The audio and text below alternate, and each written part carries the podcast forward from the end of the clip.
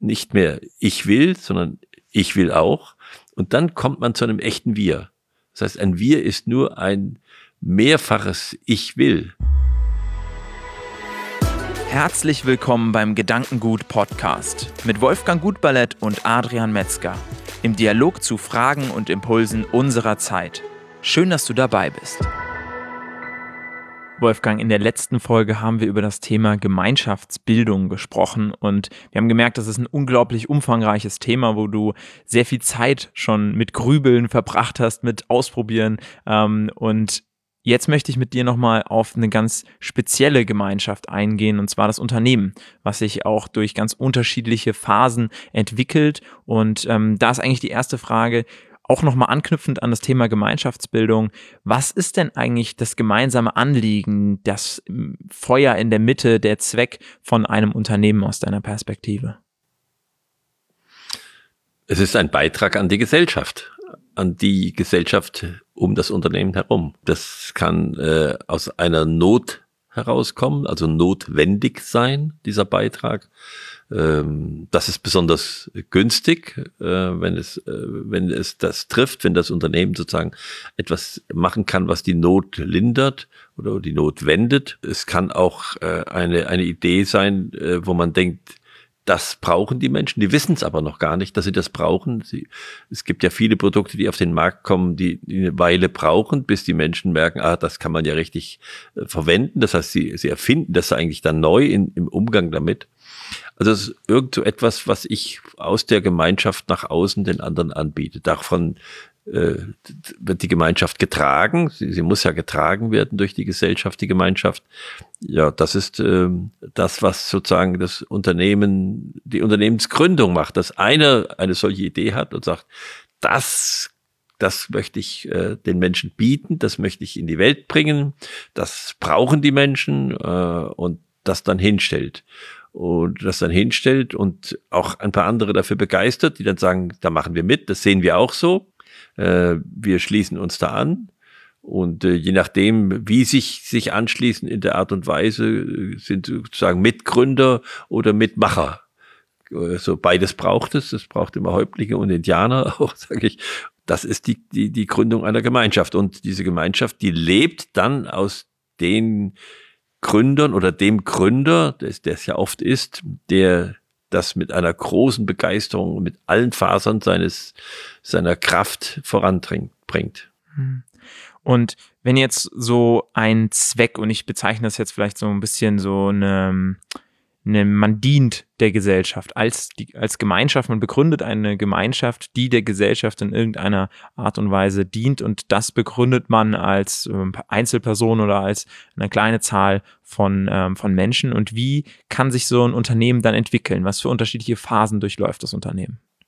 Ja, es, äh, wenn es den richtige, also es richtig gemacht hat und die Gesellschaft auch durch äh, den Gegen, den Gegenwert, also das, das sozusagen die, die, die Leistung äh, zu bezahlen, äh, wenn es das hinkriegt, dann wächst das Unternehmen. Dann wächst das Unternehmen äh, möglichst sozusagen Ring um Ring äh, und, und nicht mit so Irrsinns Ideen, wie sie heute dann manchmal da sind. Ich werde die Nummer eins in der Welt, sondern einfach sozusagen den, den, den Dingen nachgehen. Dann wächst das Unternehmen, wird immer größer.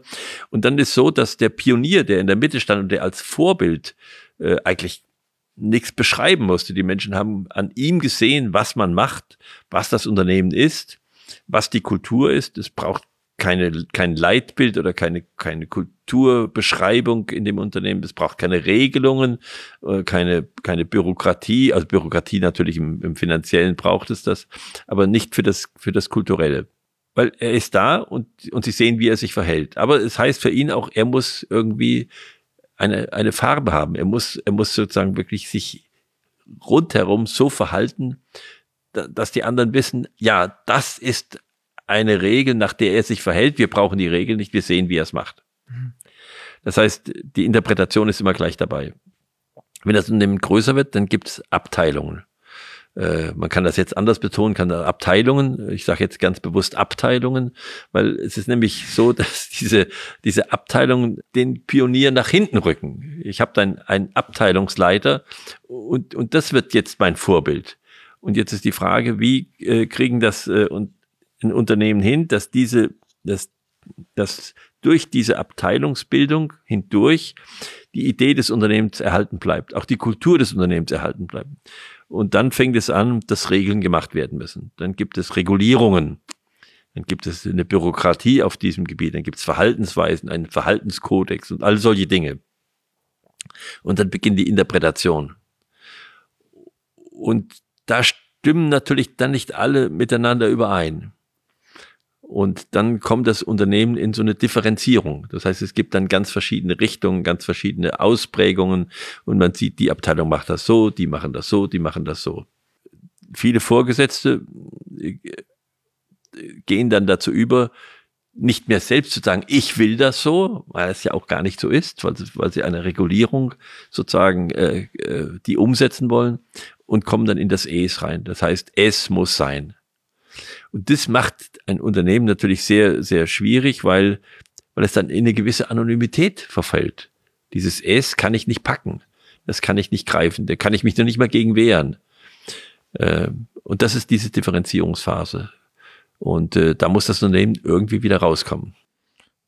Wolfgang, wie kommt das Unternehmen aus dieser Phase raus? Weil aus meiner Perspektive sind ganz viele Unternehmen genau in dieser Phase, sind in der Phase, dass der Gründer ähm, entweder alt geworden ist und aus dem Unternehmen rauskommt und jetzt müssen Verantwortlichkeiten neu verteilt werden, jetzt müssen Entscheidungsprozesse neu organisiert werden oder man ähm, hat den Gründer, aber der, ähm, das Unternehmen ist ihm sozusagen über den Kopf gewachsen und er tanzt mal hier und er tanzt mal da und versucht seiner Rolle irgendwie noch gerecht zu werden, ähm, aber eigentlich haben Regeln ihn sozusagen schon abgelöst. Aber was kommt dann danach? Wie kommt man dann einen Schritt weiter als Unternehmen? Ja, äh, ich muss die Personen alle äh, anders ansprechen dann. Ich muss sie auf Augenhöhe dazu nehmen und dann müssen wir von dem Es muss kommen wieder auf der einen Seite zum Ich will, also die Menschen, die, die, die dort Führungsaufgaben haben, müssen das ganz deutlich aussprechen. Ich will. Und dann aber sagen, jeder, der etwas machen sollte, äh, der muss vorgeschlagen werden und muss gesprochen werden darüber mit ihm. Und dann muss man sehen, ob er die, die Notwendigkeit sieht oder nicht sieht.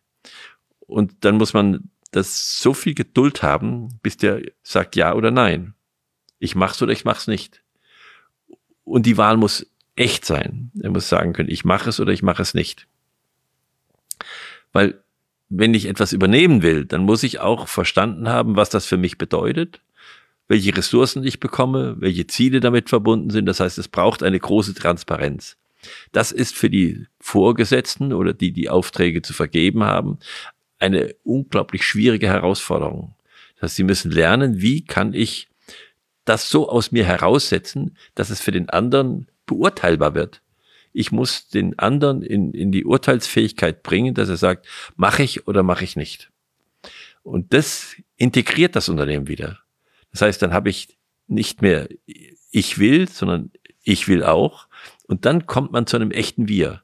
Das heißt, ein Wir ist nur ein mehrfaches Ich will und nicht ein, äh, ein Schulterklopfen. Das machen wir doch, ne? Also äh, das ist ja ein Stil, der doch verbreitet ist und vor dem man sich irg irgendwie hüten muss. Aber es ist verführerisch, äh, einfach äh, zu sagen, komm, mit dem Schwung der Begeisterung, jetzt machen wir das alle muss man wissen, das ist dann brüchig. Wenn's dann, wenn dann irgendwas nicht funktioniert, dann fliegt das auch auseinander. Mhm. Und wenn man aber dieses äh, Ich will, ich will hinkriegt, dann ist das Wir hat eine ganz andere Kraft. Aber jeder kann bei sich beobachten, ich beobachte es bei mir selbst, dass ich so eine Neigung habe zu sagen, wir wollen. Also jetzt gehe ich mal auf den, aus dem Unternehmen in den Haushalt. Äh, wenn jetzt äh, wir gegessen haben zusammen, dann war es meine Neigung zu sagen, jetzt wollen wir mal abräumen. Aber es war klar, dass ich nicht abräume, sondern noch sitzen bleibe und die anderen abräumen. Und da kann man sich selbst beobachten, wo man mit diesem, mit diesem Schulterklopfen äh, äh, sozusagen äh, versucht durchzukommen. Das ist auch wieder eine Übung im Leben. Ich glaube, es ist unglaublich wertvoll, wenn das, was du jetzt gerade beschrieben hast, diese Transformation von dem, ähm, von dem S zum Wir, ähm, wenn die gelingt, dann glaube ich, haben auch ganz viele Menschen wieder Freude an ihrer Arbeit, ja. können sich wieder damit identifizieren. Und ich glaube, es ist bei vielen Menschen so, ob ich jetzt sage, es muss oder ich will, hm, ist ja nicht so ein großer Unterschied. Aber ich glaube, bei der Frage vorm Altar käme das schon sehr komisch, wenn ich sage, es muss. Und es ist deutlich, wenn ich sage, ich muss zur Arbeit oder es muss so passieren, anstatt ich will. Und ich glaube, dieser Prozess, der kostet erstmal ganz viel Kraft, kostet ganz viel Vertrauen. Aber wenn er dann gestartet ist und man muss dann auch zulassen, dass ähm, vielleicht von dem ich will nicht alles vertreten ist, in dem ich will auch, ja, und dass man dann schauen muss, was, was, wo ähm, finde ich dann jetzt auch eine Gemeinsamkeit. Aber wenn dieser Schritt gegangen ist, dass dann eigentlich eine viel größere Zufriedenheit und auch eine viel längere ähm, Bindung eingegangen wird, die auch so fest ist, dass sie eben Turbulenzen besser aushält, ja, und dann kommt eine neue Veränderung und dadurch, dass jeder aber das Ziel im Blick hat und etwas will, ähm, dann ist es nur nicht jetzt mehr so möglich, wie es vorher war, aber es wird ein neuer Weg automatisch aus sich heraus gefunden und nicht, es ist nicht mehr möglich, ja, und es muss, es ist nicht mehr möglich, sondern es muss jetzt anders funktionieren, weil ich will es. Und ähm, trotzdem gibt es sicherlich die Situation, wo in Unternehmen einfach mal eine Grenze zu ziehen ist, wo man sagen muss, okay, so und so viel ähm, Jahre vielleicht auch schafft ein Unternehmen und dann zerfällt es auch in dieser Wir-Situation. Oder siehst du das anders? Das sehe ich auch so. Äh, ich mache nochmal einen kurzen Rückschlag, äh, weil ich glaube, das, was du eben gesagt hast, hat mich daran erinnert, weil was braucht es für den einzelnen Menschen? Das Thema hatten wir auch schon mal. Der Goethe hat gesagt, Pflicht ist zu lieben, was man sich selbst befiehlt. Weil dieses Ich, das kommt ja nicht immer aus der Begeisterung heraus, sondern aus der Einsicht in die Notwendigkeit. Und das dann zu lieben, wenn ich sage, das, das, das muss wirklich gemacht werden und dass dann jemand sagt, ja, ich sehe ein, dass es gemacht werden muss, ich mache das und ich mache es jetzt gern, obwohl es mir nicht liegt. Das gehört dazu. Und äh, das ist das, was wir auch äh, besprochen hatten schon, dass das etwas ist, was die Jugend auch oder was, was in der Erziehung der Jugend manchmal, als ich über meine Biografie gesprochen habe, sein muss, dass man das irgendwie lernt. Mhm. Jung mach's gern, machen muss es doch, hat mein Vater immer gesagt, äh, um, um, um mich daran zu erinnern, dass ich diese Kraft auch brauche. So, zu der Dauer von Unternehmen. Also meine Mitarbeiter haben mich irgendwann mal gefragt und haben gesagt, ist das Unternehmen denn sicher? Wird das auch nicht pleite gehen? Und habe ich gesagt, doch, ist nur eins sicher, es geht irgendwann pleite. Habe ich ganz erschrocken angeschaut. da habe ich gesagt, ja, ich versuche natürlich nicht so bald. Ne? Das ist das Streben. Aber guckt euch doch um. Äh, guckt euch die Realität an. Wie alt werden Unternehmen? Und da kann man sagen, ein Unternehmen, was ganz auf die Persönlichkeit eines Menschen baut, das dauert so lang wie das Leben dieses Menschen. Zum Beispiel beim Chirurg, beim Rechtsanwalt. Gut, das versucht man jetzt über Kanzleien dann äh, sozusagen zu verallgemeinern, diese, diese Frage. Dann haben wir Unternehmen im Handel, also in der Dienstleistung. Die sind alle sehr kurzlebig. Wenn ein Unternehmen da 100 Jahre alt wird, dann ist es sehr, sehr alt. Ich kenne nicht viele. Äh, die Warenhäuser, die aber jetzt eigentlich auch sozusagen schon die ganze Zeit am Sterben sind. Und äh, so ein Unternehmen wie Tengelmann, das war mal über 100 Jahre alt. Wenn ich Produktionsunternehmen sehe, die sind schon viel mehr am Kapital orientiert als an, der, an dem Menschen. Das hängt damit zusammen, sozusagen, wie viel Anteil hat der Mensch? Das ist bei der Dienstleistung natürlich viel größer. Und in der Produktion habe ich dann Patente, Maschinen, habe ich feste Strukturen. Das hält länger. Und am ältesten können Unternehmen werden in der Landwirtschaft, weil der Mensch nicht so viel Einfluss hat. Und deshalb können die viel älter werden. Der Mensch kann weniger kaputt machen. Kann weniger kaputt machen, ja. Er muss schon vertrinken oder so oder irgendwas machen, um es kaputt zu kriegen. Aber an sich kann das noch ganz schön lange laufen. Hm. Spannend mit dir in dieses Thema einzusteigen. Und ähm, ich habe auf jeden Fall für mich rausgenommen, dass Unternehmen unterschiedliche Phasen durchleben und habe mich gefragt, ähm, bei mir im Unternehmen, wie äh, ich eigentlich die nächste Phase schaffe und auch eigentlich die Frage, ähm, ob ich die S-Phase überspringen kann. Ja. Sie, siehst du das als möglich? Also wir ja. haben jetzt so ein bisschen diese Phasen besprochen. Kann man die S-Phase einfach überspringen? Weil da habe ich jetzt eigentlich gar nicht so Lust drauf. Also ich glaube, man muss sie einfach bewusst erleben.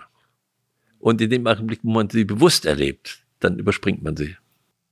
Okay damit schlägst du äh, total die, äh, den Bogen zur nächsten Episode, denn das nächste äh, Mal möchten wir über Bewusstsein sprechen ähm, und da vielleicht auch den kleinen Vergleich anstellen, wie weit denn das Bewusstsein kommt an den einen oder anderen Stelle. Vielen Dank, dass du hier bei dieser Podcast-Folge mit dabei warst. Ähm, wenn du noch irgendwas beizutragen hast, irgendwelche Fragen hast oder Dinge ergänzen möchtest, dann schreib uns gerne, gerne an podcast.gedanken-gut.org und dann bedenken wir das hier mit und ähm, lassen es mit einfließen.